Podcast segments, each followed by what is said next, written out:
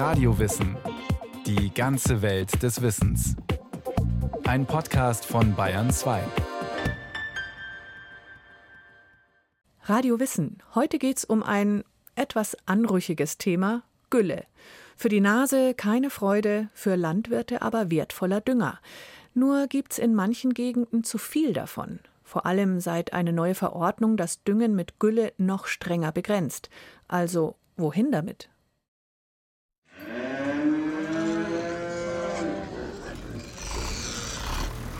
Im Frühjahr, sobald das Wetter es erlaubt, düngen Landwirte ihre Wiesen und Äcker.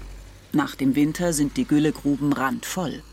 Denn, erklärt Roland Knöferl von der Bayerischen Landesanstalt für Landwirtschaft, das ist das oberste Prinzip der Düngung, dass man den Pflanzen die Nährstoffe dann zuführt oder so zuführt, dass die vorliegen, wenn es die Pflanze braucht. Und im Winter brauchen die Pflanzen keinen Dünger, weil sie nicht wachsen. Mit Regen oder bei der Schneeschmelze würden die Nährstoffe ausgewaschen, vor allem der Stickstoff. Früher oder später heißt es dann, das Grundwasser ist mit Nitrat belastet. Vielleicht sogar über dem Schwellenwert von 50 Milligramm pro Liter der garantieren soll, dass auch das Trinkwasser, das daraus gewonnen wird, den entsprechenden Nitratgrenzwert einhält.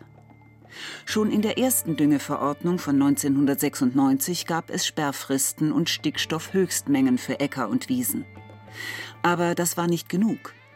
Die EU-Kommission ermahnte Deutschland seit 2014 immer wieder, weil hierzulande die Nitratrichtlinie nicht eingehalten wurde, weil Grundwasser, Bäche und Seen zu stark mit Nitrat belastet waren. 2018 schließlich hat die Kommission Deutschland sogar vor dem Europäischen Gerichtshof verklagt, weil es trotz der neuen Düngeverordnung von 2017 keine Anzeichen für eine Besserung gebe. Es drohten Strafzahlungen. Es gab weitere Mahnungen, bis 2020 eine weitere Novelle der Düngeverordnung mit noch mehr Regeln und Einschränkungen in Kraft trat. Sie gelten für alle Wirtschaftsdünger, also auch für Mist oder die Gärrückstände aus Biogasanlagen. Und da hat man eben die Anrechnung von dem Stickstoff, der im Wirtschaftsdünger drin ist, nochmal nach oben geschraubt. Also der ist jetzt mit 10% mehr anzurechnen.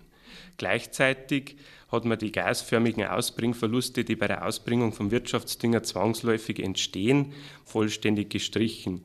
Das bedeutet für die meisten Betriebe, sie müssen den Nährstoff der Wirtschaftsdünger so effizient wie möglich einsetzen. Die Landwirte dürfen also nicht mehr so viel Gülle ausbringen wie zuvor und müssen noch intensiver prüfen und rechnen. Den Stickstoffgehalt der Gülle einerseits vergleichen mit dem Düngebedarf andererseits. Effiziente Düngung heißt auch, weg von der traditionellen Methode, die Gülle in hohem Bogen zu versprühen, weil sich dabei ein Teil des wertvollen Stickstoffs, der dem Landwirt angerechnet wird, quasi in Luft auflöst. Er steigt auf als geruchsintensiver Ammoniak. Der trägt zur Entstehung von Feinstaub bei und überdüngt natürliche Ökosysteme, die sich dadurch verändern. Und es entsteht das geruchlose Lachgas, chemisch Stickstoffoxid, das den Treibhauseffekt mit anheizt. Deshalb wird der zähflüssige Dünger inzwischen häufig mit sogenannten Schleppschläuchen verteilt. Viele dünne Schläuche, die wie ein Kamm nebeneinander angeordnet sind und ganz knapp über dem Boden enden. Noch einen Schritt weiter geht die Schlitztechnik. Da fließt die Gülle direkt in schmale Rinnen im Boden. Und für Ackerland gibt es auch noch die Injektortechnik, um den Dünger direkt in den Boden einzuarbeiten. Teure Technik, um nur ja keinen Stickstoff zu verlieren. Und alles muss präzise dokumentiert werden. Nicht mehr nur einmal im Jahr in Form einer Feldstallbilanz wie in der alten Verordnung. Das ist weggefallen. Stattdessen müssen die Landwirte jetzt seit Inkrafttreten der Düngeverordnung die tatsächliche Düngung, die sie gemacht haben, jeweils innerhalb von zwei Tagen aufzeichnen. Heute bedeutet Düngen für Landwirte auch viel Zeit vor dem Computer. Nicht nur bei der Dokumentation, sondern schon bevor der Traktor den Hof verlässt, bei der Düngebedarfsermittlung. Vor allem, wenn ihre Betriebe in den Gebieten liegen, in denen ein Nährstoffüberschuss diagnostiziert wurde. Zu viel Phosphor in den gelben Gebieten und zu viel Stickstoff in den roten Gebieten, die in der öffentlichen Diskussion eine viel größere Rolle spielen. In den roten und gelben Gebieten gelten seit 2020 besonders strenge Regeln mit niedrigeren Nährstoffobergrenzen und längeren winterlichen Sperrfristen. Besonders kontrovers diskutiert wurde die Regel, dass dort 20 Prozent weniger Stickstoff gedüngt werden muss. Anfangs hat das nur geringe Auswirkungen, sagt Kurt-Jürgen Hülsbergen, Professor für ökologischen Landbau und Pflanzenbausysteme an der Technischen Universität München. Zunächst erstmal liefern ja die Böden Stickstoff nach. Die sind ja teilweise sehr stark mit Stickstoff angereichert. Und der tiefere Sinn ist ja der, man will die Nitrataustragsgefährdung verringern. Und tatsächlich, das zeigen unsere Versuche auch, gehen die sogenannten Stickstoffüberschüsse zurück und die Nitrataustragsgefährdung auch. Aber natürlich muss man auch sagen, die Landwirte werden dann auf diesen Flächen auch etwas weniger Erlös haben. Es gibt einen Ertragseffekt, der ist manchmal marginal, also ein, zwei Prozent, kann aber mit den Jahren größer werden. Weil der Stickstoffvorrat des Bodens aufgebraucht wird. In den auf Landkarten rot oder gelb markierten Gebieten passt dagegen die Zahl der Tiere nicht zum Phosphat- oder Stickstoffbedarf der Böden. Anders als auf dem klassischen Bauernhof, der sein Futter selbst erzeugen oder in der Region einkaufen musste. Heute kommt das Futter aus Übersee, so dass die Landwirte viel mehr Tiere halten können. Für diesen sogenannten Tierbesatz der Höfe gibt es eine eigene Messgröße die Großvieheinheit pro Hektar landwirtschaftlicher Fläche. Die Maßeinheit entspricht etwa einer Milchkuh oder acht Mastschweinen. Besonders kritisch wird es oberhalb von zwei Großvieheinheiten. Wir haben im Mittel der Bundesrepublik Deutschland ungefähr einen Tierbesatz von eins. Das wäre eigentlich ideal, nur haben wir die Tiere sehr ungleich verteilt. Wir haben eben diese Konzentrationsgebiete, wo extrem viel Gülle anfällt, wo wir eben diese Stickstoffanreicherung haben und auch die Phosphoranreicherung. Und da müssen wir von wegkommen. Die neuen Regeln sollen dafür sorgen, dass weniger Stickstoff in die Böden kommt, also auch weniger ins Grundwasser oder in Bäche ausgewaschen wird. Zwangsläufig führen sie dazu, dass noch mehr Landwirte als früher vor der Frage stehen, wohin mit der Gülle? Lösung Nummer 1. Woanders hin. Ein Landwirt hat zu viel Gülle, ein anderer hält selbst keine Tiere, braucht aber Dünger. Und einen Gülleüberschuss abzunehmen, statt Mineraldünger zu kaufen, ist nicht nur finanziell interessant. Gülle hat eine spezielle Wirkung, weil sie mineralischen Stickstoff enthält, der schnell wirkt. Aber vor allem organisch gebundenen Stickstoff, der erst nach und nach Pflanzen verfügbar wird. Neben Phosphat, Kalium und einigen Spurenelementen. Manchmal findet ein Landwirt gleich in der Nachbarschaft Abnehmer oder über ein Internetforum. Oder er nutzt eine Güllebörse, erklärt Fabian Lichti von der Bayerischen Landesanstalt für Landwirtschaft.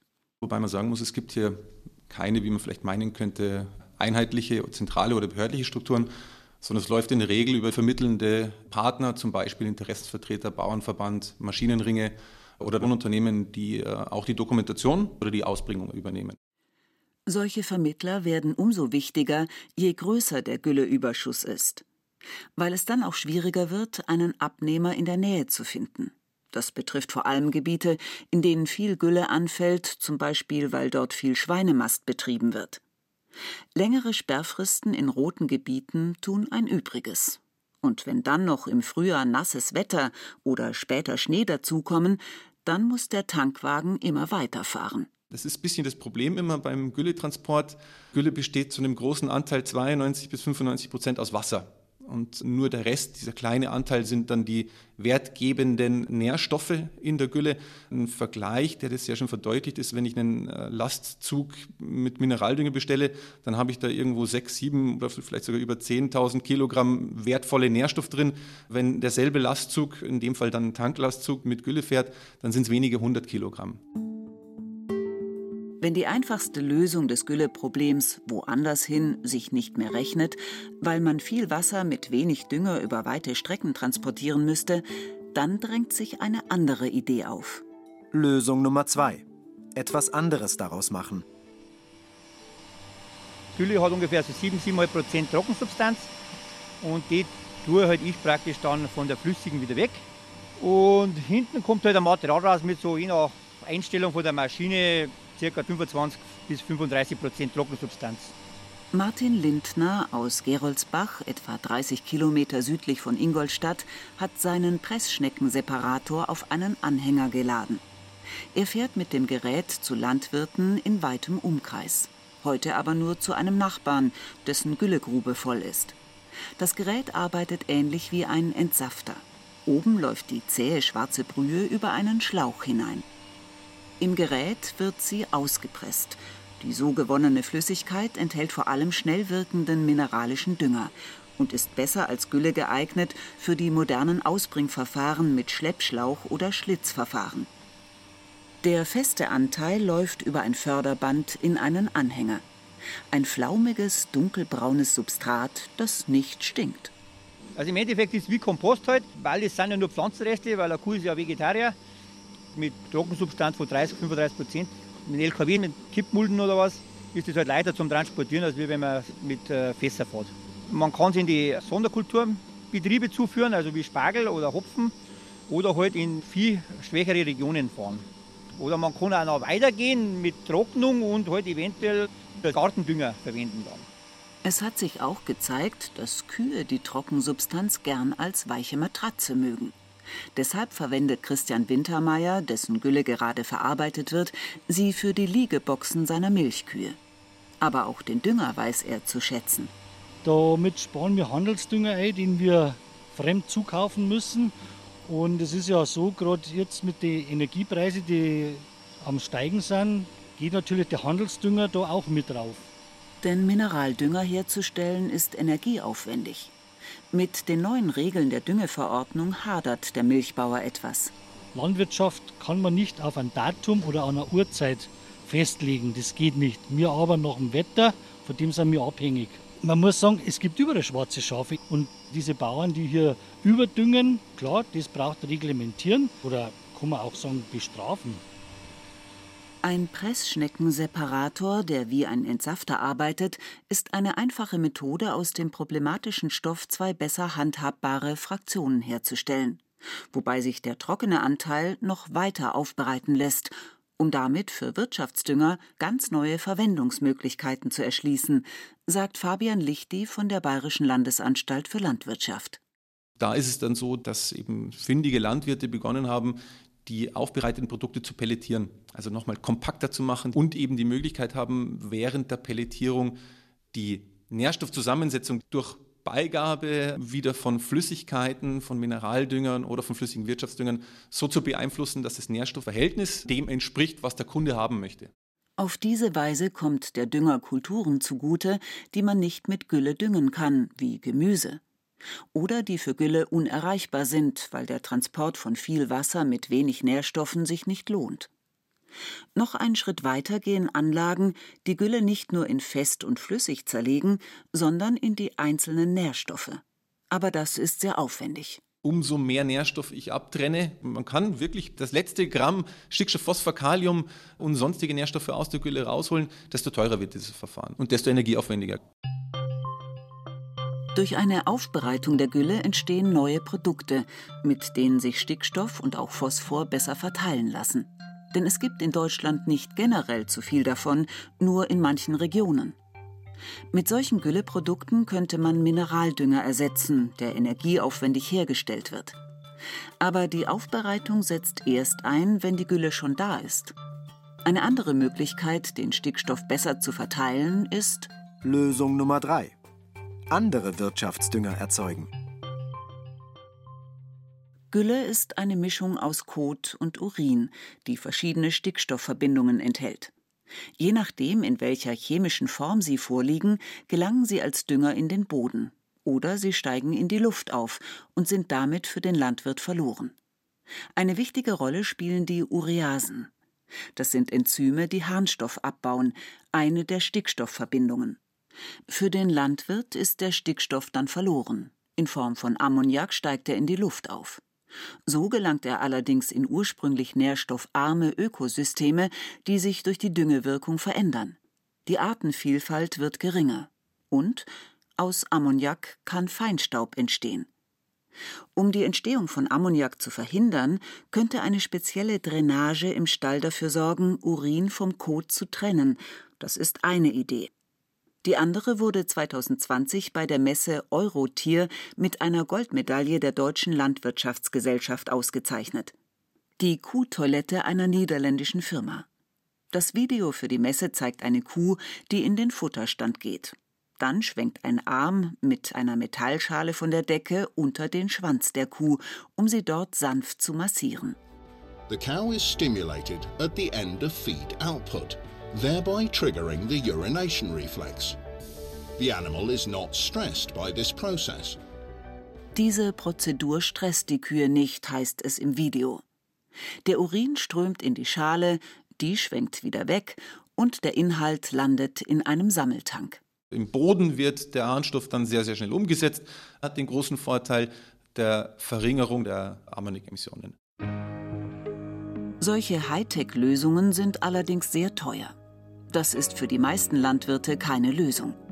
Sie können aber ihren Stickstoff-Output verringern und dabei sogar noch Geld sparen, indem sie schlicht den Stickstoff-Input verringern. Lösung Nummer 4. Anders füttern. Diese Idee setzt an der Quelle an.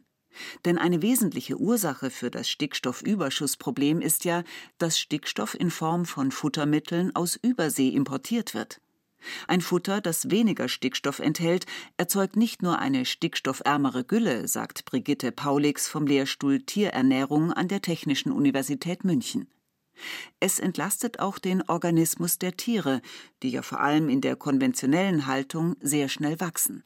Denn überschüssiger Stickstoff muss vom Tier über die Leber, jetzt sage ich mal, entgiftet werden, wird in Form von Harnstoff ausgeschieden. Und das ist ein Stoffwechselprozess, der natürlich aufwendig ist, der Energie kostet und dementsprechend auch die Gesundheit des Tieres belasten kann. Der Stickstoff im Futter steckt in Aminosäuren, den Bausteinen, aus denen sich Proteine zusammensetzen. Und es braucht ein ganz bestimmtes Verhältnis dieser Aminosäuren zueinander. Wenn jetzt eine Aminosäure im Mangel ist dann funktioniert das ganze Wachstum und die ganze Milchleistung oder die Milchbildung, das funktioniert dann nicht mehr und wird gestoppt. Und alle anderen Aminosäuren, die eigentlich überschüssig da sind, also über diese sogenannte limitierende Aminosäure hinausgehen, die müssen abgebaut und äh, verstoffwechselt und ausgeschieden werden. Inzwischen lässt sich mit Hilfe synthetisch hergestellter Aminosäuren exakt die Mischung herstellen, die das Tier entsprechend seinem jeweiligen Alter gut versorgt, aber den Stickstoffgehalt der Gülle verringert. Vor allem bei der Schweinemast ist diese sogenannte Phasenfütterung inzwischen üblich.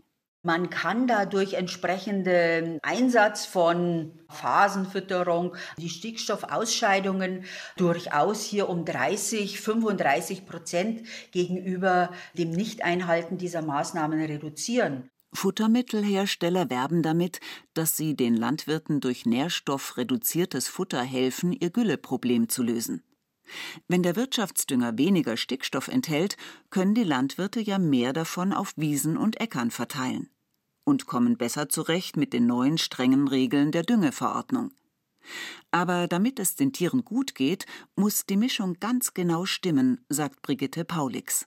Je mehr man hier reduziert, desto größer ist die Gefahr, dass ich wirklich mal in eine Mangelsituation komme und die Tiere dann nicht mehr die Leistungen bringen.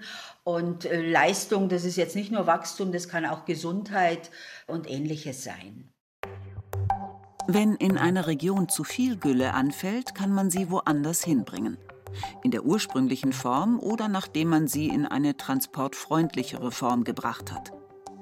Man kann technisch aufwendig im Stall einen anderen Dünger herstellen oder durch spezielle Fütterung eine stickstoffreduzierte Gülle erzeugen. Das sind vier mögliche Lösungen des Gülleproblems, die aber nur an einzelnen Stellschrauben drehen. Es gibt noch eine fünfte Möglichkeit. Sie greift allerdings tief in die Strukturen der Landwirtschaft ein und letztlich auch in die Ernährungsgewohnheiten vieler Menschen. Lösung Nummer 5 weniger Tiere. Auch wenn wir in Deutschland rein rechnerisch eine Großvieheinheit pro Hektar haben, es gibt Gebiete, in denen ein Stall neben dem anderen steht. Dort sollte die Entwicklung so nicht mehr weitergehen, sagt Kurt-Jürgen Hülsbergen, Professor für ökologischen Landbau und Pflanzenbausysteme an der Technischen Universität München. Ein entscheidender Punkt ist, wo entstehen neue Ställe oder wo werden Kapazitäten erweitert. Und wenn man von vornherein weiß, man ist es schon in einem Gebiet mit extrem hohen Überschüssen, dann sollten da keine weiteren Stallzubauten mehr erfolgen. Aber es geht ja nicht allein um die Landwirte. Der Markt in Deutschland verlangt viel billiges Fleisch, das dann möglichst effizient erzeugt wird, mit intensiver Tierhaltung in großen Ställen. Worüber man auch nachdenken muss, ist ja die Frage, ob wir überhaupt noch so viele Tiere haben wollen. Nicht nur aus ökologischen Gründen, sondern aus ernährungsphysiologischen Gründen. Und es wäre sicher wünschenswert, wenn wir unseren Fleischbedarf auf die Hälfte reduzieren würden. Das sagt Ihnen jeder Ernährungsexperte. Dabei geht es Kurt-Jürgen Hülsbergen nicht darum, etwas zu verbieten, sondern um einen anderen Markt, also eine andere Nachfrage. Sie könnte die Landwirtschaft Schritt für Schritt verändern. Die Betriebe entwickeln sich ja über die Zeit. Also die unterliegen auch einem Strukturwandel.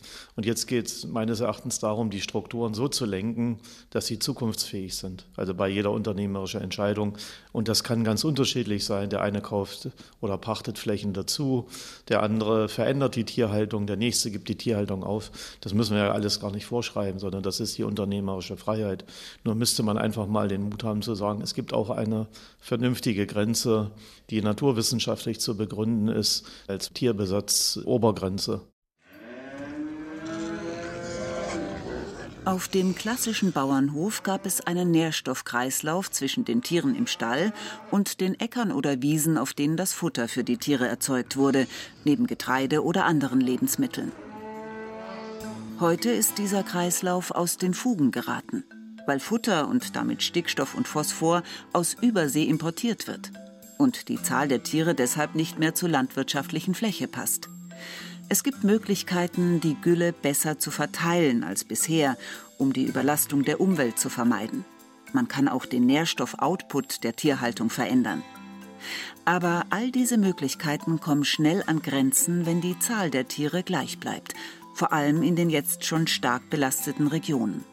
Ohne eine Abkehr von der Massenproduktion lassen sich die Probleme mit dem Stickstoffüberschuss langfristig wohl nicht lösen.